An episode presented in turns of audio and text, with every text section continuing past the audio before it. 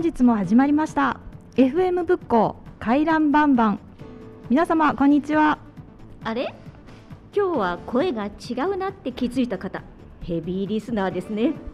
そうなんです。今日はみおさんが都合によりお休みですので私のりことゆりこで。お届けします。みおさんファンの方がっかりさせて申し訳ありません、えー、今日一日お付き合いくださいね。お願いします。さてゆりこさん最近の話題と言ったら？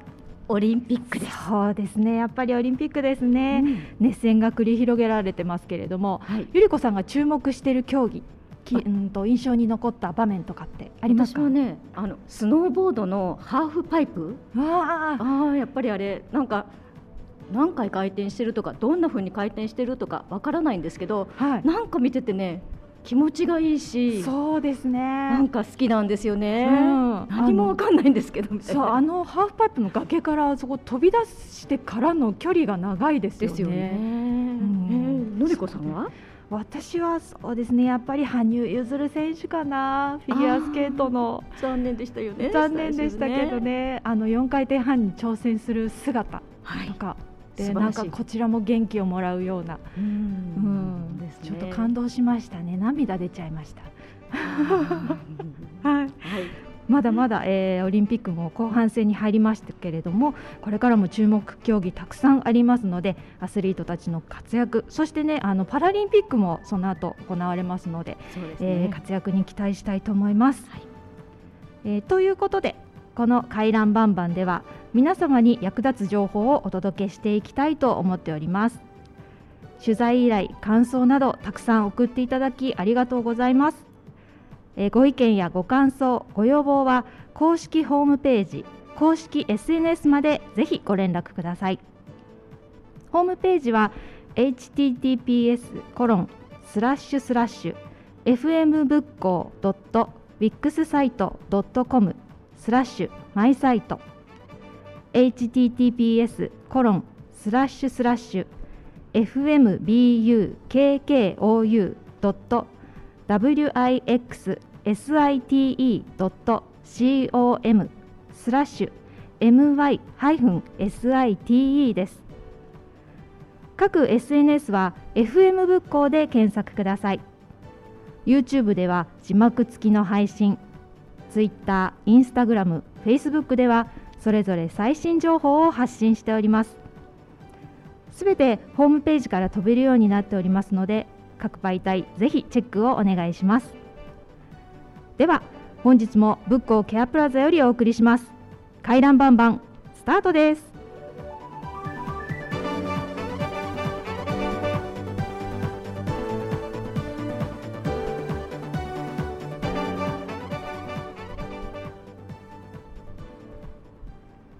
最初のコーナーは今日のゲストトーク。いつもでしたら私たちがインタビューしている側なのですが今回は陽子さんと三江さんに行っていただきました。よろしくお願いします。お願いします。お願いします。早速ですが今回のゲストはどなたでしょうか？はい。以前坂本小学校の放課後キッズクラブの主任の斉藤さんにインタビューをさせていただきましたが、はい、今日は仏教省の放課後キッズクラブである NPO 法人仏教高野子キッズクラブの主任の尾崎さん尾崎義明さんと副主任の、えーと、近子さんですか？さんが近子さんにインタビューしました、はい、義明さんと副主任の方のお話を聞いてみましょう。そしてあの陽子さん、はい、お願いいたしますね。はいそうですね。あの立ち上げ型のキッズクラブということでそのあたりも、えー、と聞いてみましたのでどうぞお楽しみください。あの地域立ち上げ型ですか、はい、はい、坂本省は確か学研が運営しているんでしたよね。そうでしたね。こちらはですねと地元密着型で、えー、立ち上げたそうです。そのあたり聞いてみましたよはいそれではインタビューをお聞きくださいどうぞ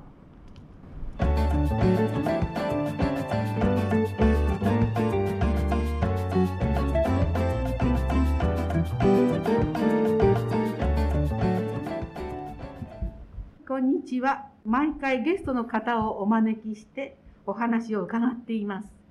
本日のゲストは NPO 法人仏光高野子キッズクラブ主任の尾崎義明さんと副主任の三賀千佳子さんに来ていただきました。どうぞよろしくお願いいたします。よろしくお願いいたします。よろしくお願いいたします。はい。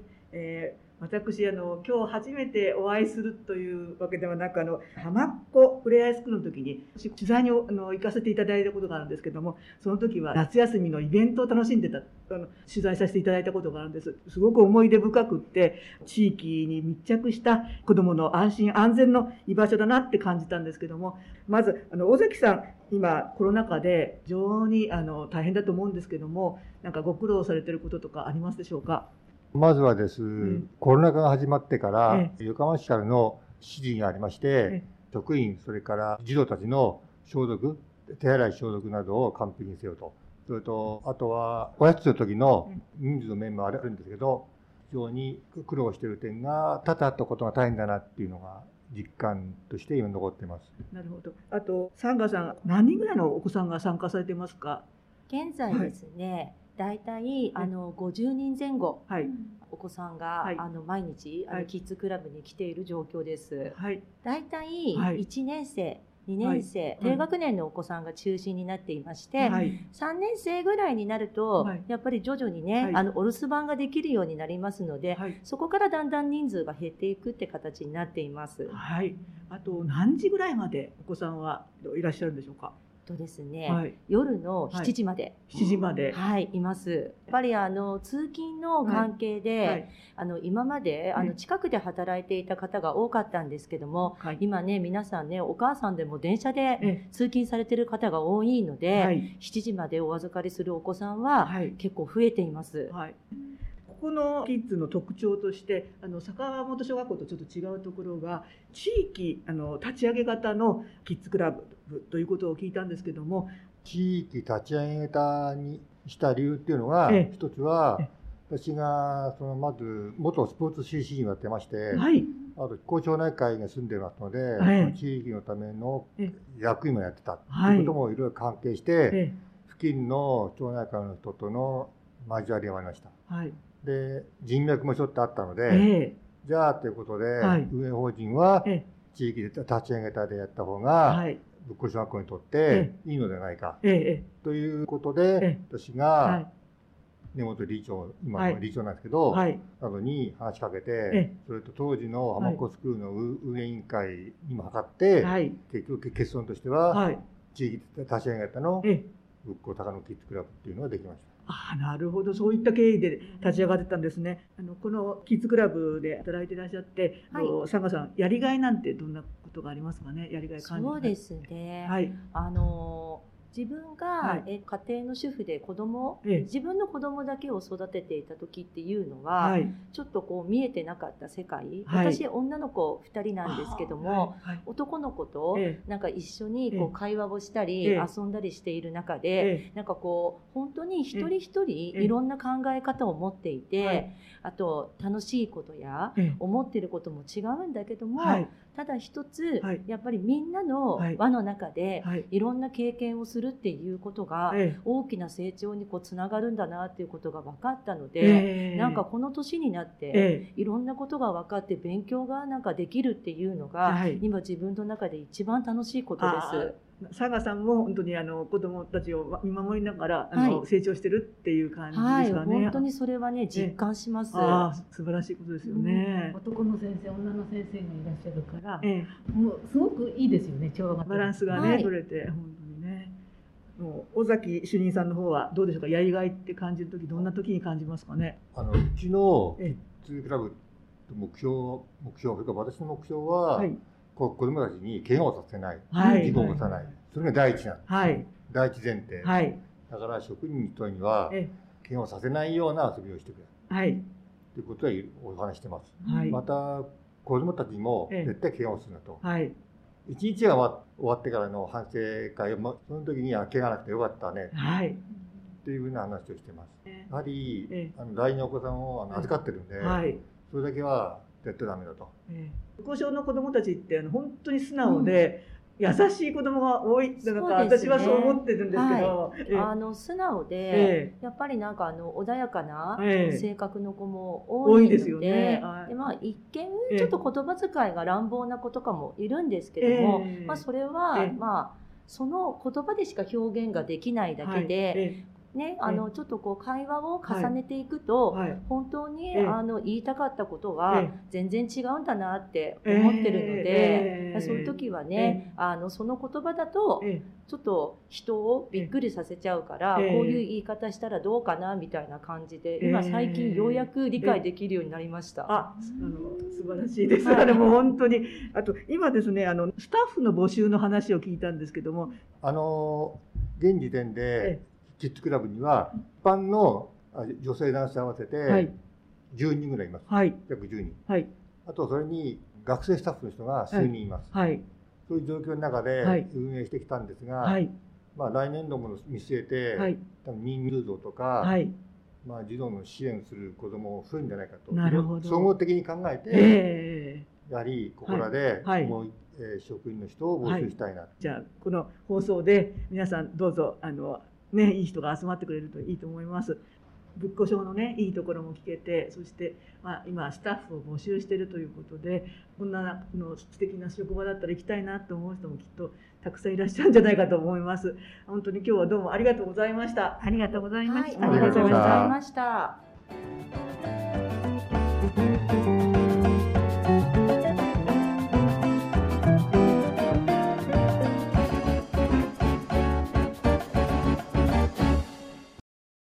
尾崎さんとサンガさんのインタビューお聞きいただきました陽子さん、三江さんインタビューされていかがでしたか？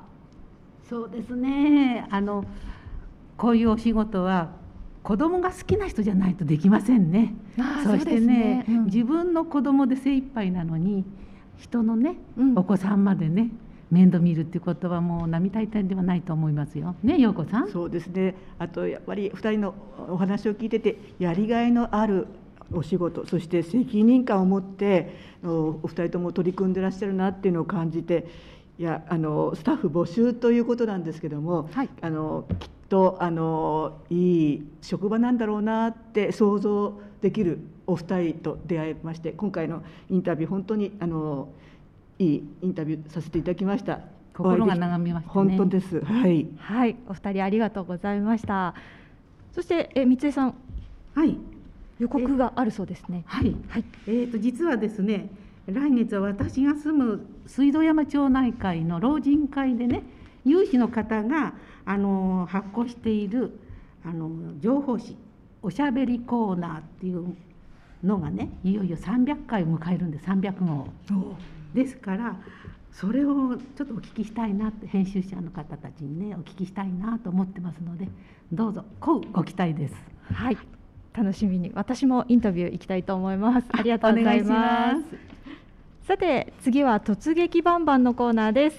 ティナさんよろしくお願いします。はいこんにちは。よろしくお願いします。今回はどこに突撃されたんでしょうか？はい今回は今井地区ケアプラザで開催されている源氏物語を楽しむ会に突撃してきました。はい。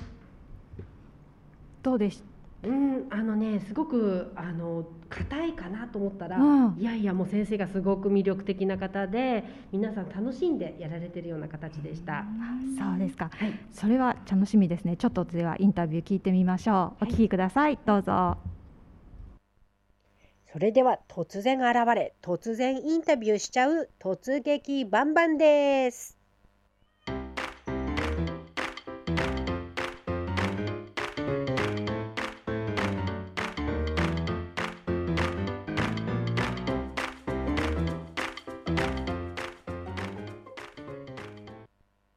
えーと、今日はですね、えー、源氏物語を楽しむ会ということでこちら今井地区センターの方に来ていますで今日はあの先生でいらっしゃいます竹口春夫先生にちょっとインタビューをしたいと思うんですが、はい、はい、どうもこんにちは。こんにちは。えっ、ー、とどういう形であの源氏物語がまあ朗読ですか？読まれているんでしょうか？このクラスというか。えー、と朗読っていうよりもこれをこう読んで中身を鑑賞するわけですから。あはい、ええ。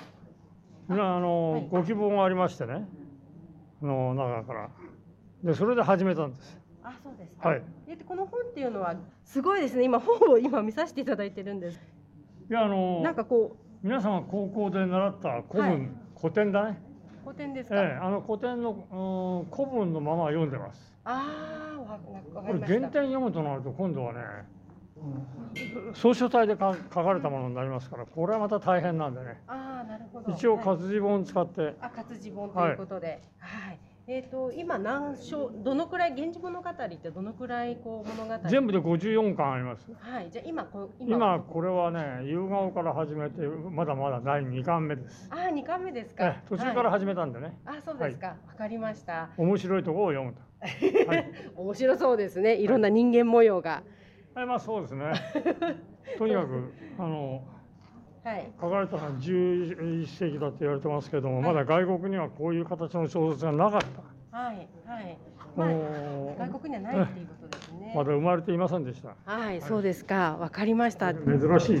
はい。そうですね。ありがとうございます。えっ、ー、とじゃあ今後どんどんこの物語が進んでいくわけですね。え、そうですね。あのまあ私も年だからもういつまでできるかわかりませんけどね。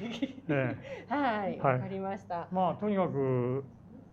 あの 日本というかその横浜とは大したもんでこういうグループでね日本の古典を読もうなんていうねそういう集まりがいくつかあるわけですよね。はい、これはおそらくね他の国には考えられないですね。ええ、まあそれだけ興味を持たれてる方がたくさんいるってことそれだけあの文化的な水準が高いというかね、はい、そう思います。そうですね。はいはい、わかりました。先生ありがとうございます。でももう楽しんでね、楽しんでやってらっしゃるってことですもんね。すごいです。ありがとうございます。じゃあえっとこちらで今ね来てらっしゃええー五六七八九十十二人ぐらいいらっしゃるんですか？メンバー自体十二人なんですか？もっと。あ、十五人、十五人でやってますか。あ、わかりました。えっ、ー、とどうして源氏物語をあの興味を持ったんでしょうか？あ、私ですはい。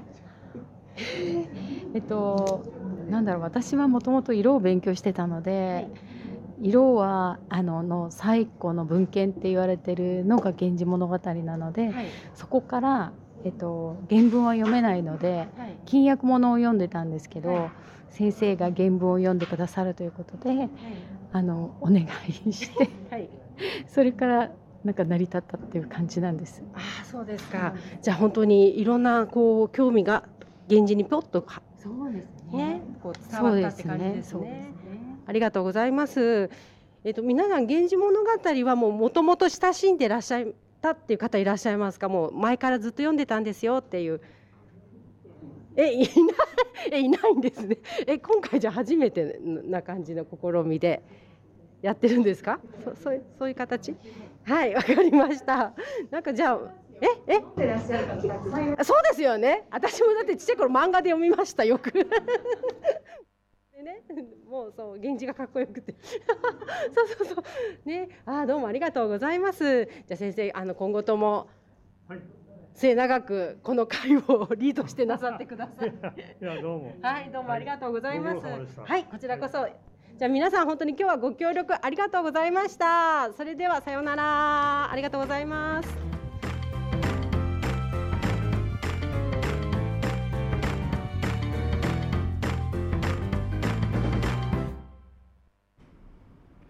はいインタビューお聞きいただきました。いやグループで集まって個展を楽しむっていうその感覚が私にはちょっとなかったので。そうですよね、はい、うん。あのこの今ねお話しなさってた滝口春夫先生、はい、ね、とてもあの素敵な先生だったんですけど、うん、とってもその先生のね語りがもう大人気で。あの皆さん来てらっしゃるそうなんですね。それで先生の語りを一回聞くとあの「源氏物語」の世界にこうガーッと入ってっちゃって、もうなかなかね現実現世にね戻ってこれない。ってこれない。えー、そんなにすごいんですか？すごいすごいらしいんですね。はい。ティナさんはお聞きになりました？あのね、私その後取材の後、はい、後ろで聞きたかったんですけど、なんかただで聞いちゃいけない。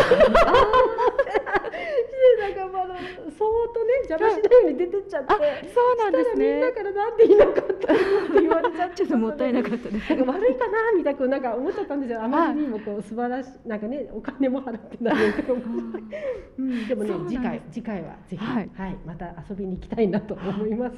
聞いてみたいですよね。うん、ぜひ行ってください。はい、行ってみたいと思います。はい。はい。ティナさん今日も突撃取材ありがとうございました。ありがとうございました。ありがとうございました。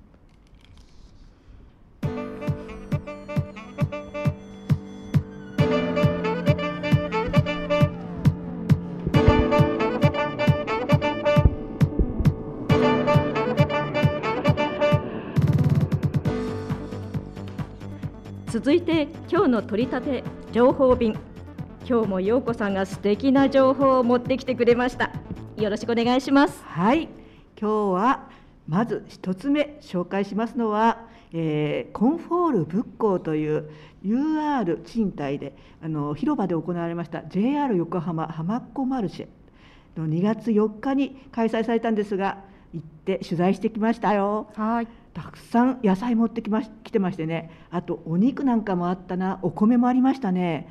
私はねあの何がおおすすめですか？って店員さんに聞いて生しいたけとサラダほうれん草を買って帰りました。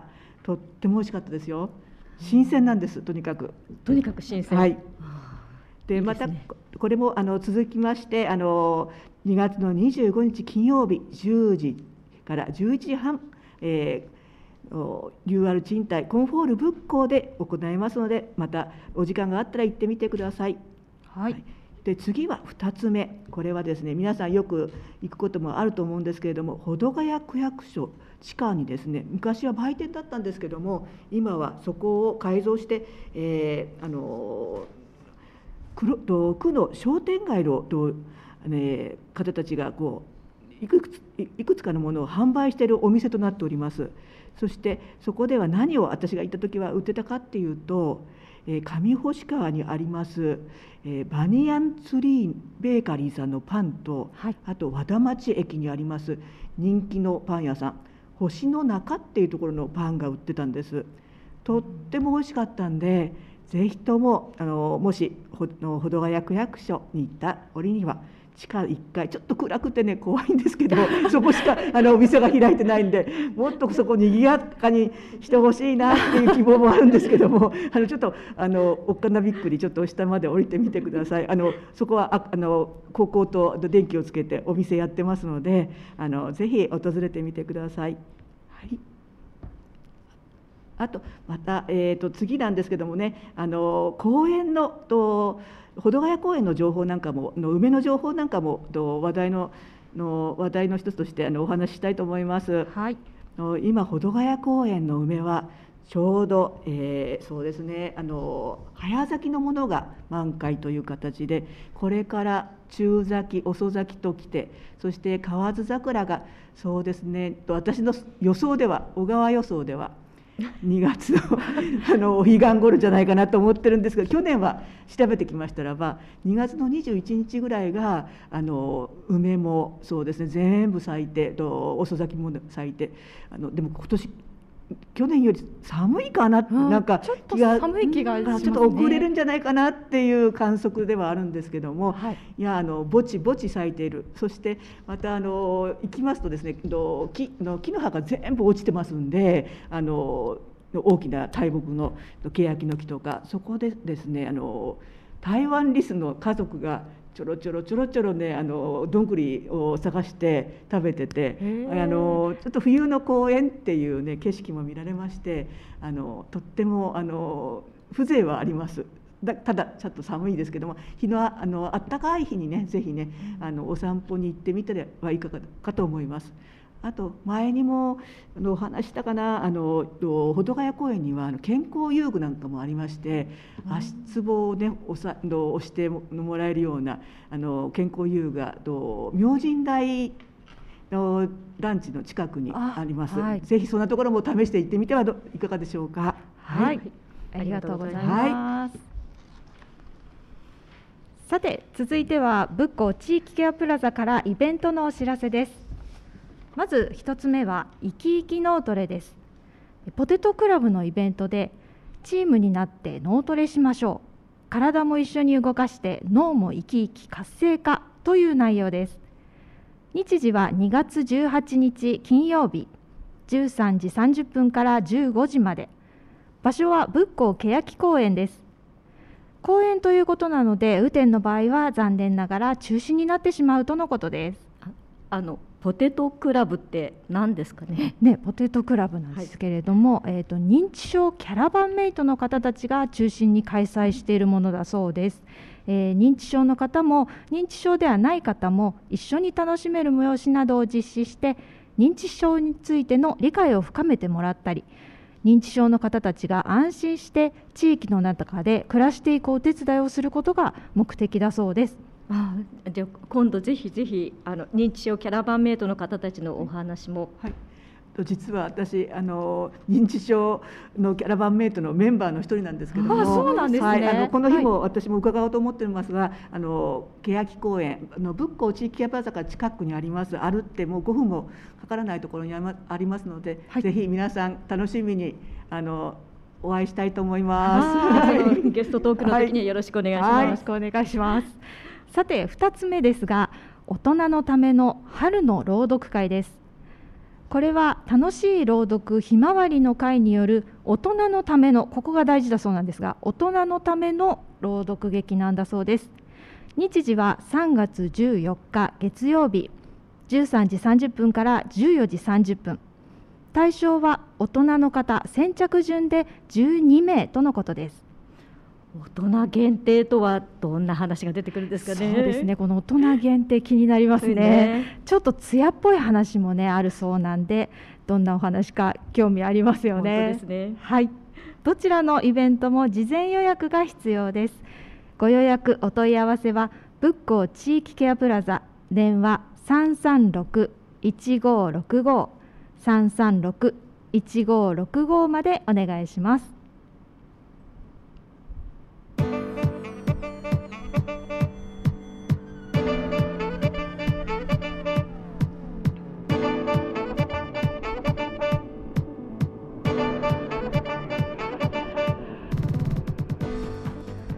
本日も回覧バンバン。最後までお付き合いいただきありがとうございました。のりことゆりこが。お届けいたしました。ゆりこさんどうでした？いえいえあののりこさん頑張ってくださって私は良かったって思ってますけど。ありがとうございます。いやゆりこさんいていただいたのでこうポッとツッコミをポッと入れていただいたのではい、はい、ありがとうございます。できることがでやることができ ました。ありがとうございました。リスナーの皆さんもどうでしたかね、私たちの MC、はい、大丈夫だったかな？ね、はい、感想をお寄せいただければと思います。え本日の放送内容や次回の放送内容は随時更新していきますのでそちらもチェックをお願いいたしますホームページは https コロンスラッシュスラッシュ fm 仏教 .wixsite.com スラッシュマイサイト https コロンスラッシュスラッシュ fmbukkoe.wixsite.com スラッシュ my-site 各 SNS はホームページから飛んでいただくか FM 仏教で検索してみてください。本日紹介させていただきましたイベント情報につきましてもホームページや SNS でご案内させていただきます。次回の放送は3月13日日曜日。みおさん帰ってくるかな？となっております、それでは皆さんまたお会いしましょう。さようなら